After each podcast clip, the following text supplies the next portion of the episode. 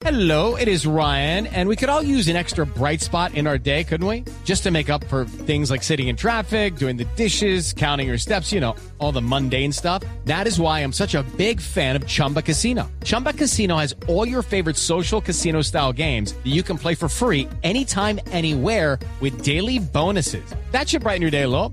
Actually, a lot. So sign up now at chumbacasino.com. That's chumbacasino.com. No purchase necessary. BGW. Void were prohibited by law. See terms and conditions. 18 plus. Mucha atención porque en medio del escándalo por corrupción alrededor de los programas de alimentación escolar en varios departamentos del país, el presidente Juan Manuel Santos dio la orden para que el problema en torno a este tema sea solucionado en 10 días. Yo les pediría un favor también, para que seamos realistas y seamos conscientes. En esos eh, programas se ha acumulado mucha corrupción, muchísima corrupción. Ahí donde uno medio escarbe, encuentran cosas muy malas. Entonces aprovechemos esto con los gobernadores entrantes para poder hacer un programa que nos evite poder alimentar mucho mejor a los niños con menos recursos, porque realmente es vergonzoso cuando uno va y examina qué le están dando a un niño y cuánto está costando eso y uno le da rabia, porque dice, esto no hay derecho, ¿cómo así que están cobrando semejante cantidad de plata para darle esta alimentación tan precaria? 234. En libertad quedó el llamado hacker ecuatoriano Daniel Bajaña, procesado por la Fiscalía por espiar el proceso de paz entre el gobierno y las FARC. María Camila Orozco, buenas tardes. Silvia, buenas tardes. Un juez con función de control de garantías de Bogotá revocó la medida de aseguramiento en contra del llamado hacker ecuatoriano Daniel Bajaña, quien se encontraba recluido en los calabozos del antiguo DAS y quien en las últimas horas recobró su libertad. Pese a la medida, Bajaña seguirá vinculado al proceso que se sigue en su contra por supuestamente junto al también hacker Fernando Sepúlveda haber espiado el proceso de paz y las comunicaciones del ex expresidente, vicepresidente Francisco Santos. El hacker ya había sido condenado a tres años y cuatro meses de prisión por los delitos tras preacordar con la fiscalía y se espera que el próximo año inicie el juicio en su contra. María Camila Orozco, Blue Radio. María Camila, gracias. Los congresistas conservadores que pudieron haber incurrido en doble militancia durante las elecciones de 2014 se someterían a consecuencias jurídicas dentro del caso de la ex candidata presidencial Marta Lucía Ramírez. Camila Correa con la información. Varios congresistas del Partido Conservador podrían enfrentar consecuencias jurídicas tras la reciente denuncia de la ex candidata presidencial Marta Lucía Ramírez contra varios magistrados del Consejo Nacional Electoral. Así lo explicó su abogado Pedro Felipe Gutiérrez. Si hubo, por ejemplo, congresistas que incurrieron eh, o apoyaron candidaturas distintas a la de la doctora Marta Lucía, podrían estar sometidos a procesos de pérdida de investidura. Esa es una consecuencia. En este sentido, se investigaría si algún congresista incurrió en una causal de doble militancia al apoyar a un candidato de otro partido. María Camila Correa, Blue Radio. Y hay gran molestia de parte de la bancada de congresistas de la costa caribe.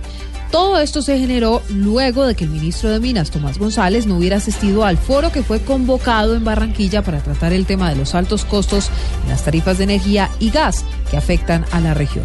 Los detalles con Diana Comas.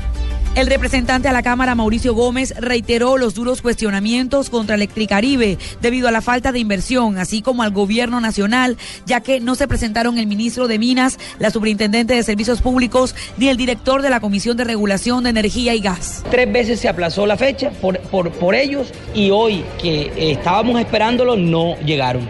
Vamos a seguir batallando, vamos a seguir luchando, estamos del lado de los usuarios, de los consumidores, siempre del lado de la gente. Y por supuesto, la empresa Electricaribe no está contenta hoy eh, porque ellos son los más beneficiados con las alzas y siguen prestando un pésimo servicio. La audiencia fue aplazada para el debate en plenaria de la Cámara de Representantes este miércoles 18 de noviembre y será transmitida por el canal institucional.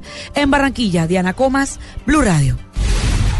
Información internacional a las 2 de la tarde, 36 minutos. El presidente de Estados Unidos, Barack Obama, criticó fuertemente el plan del candidato Donald Trump para deportar indocumentados. La información con Sofía Bonet.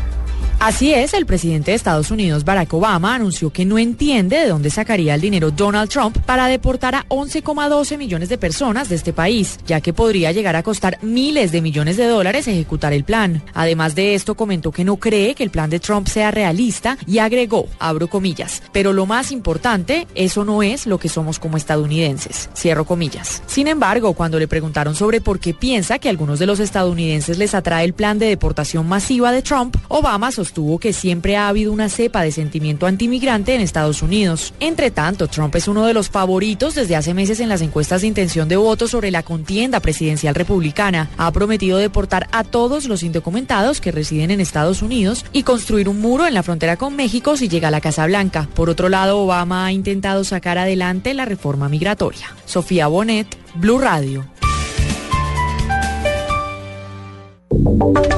Y ahora en Blue Radio, la información de Bogotá y la región.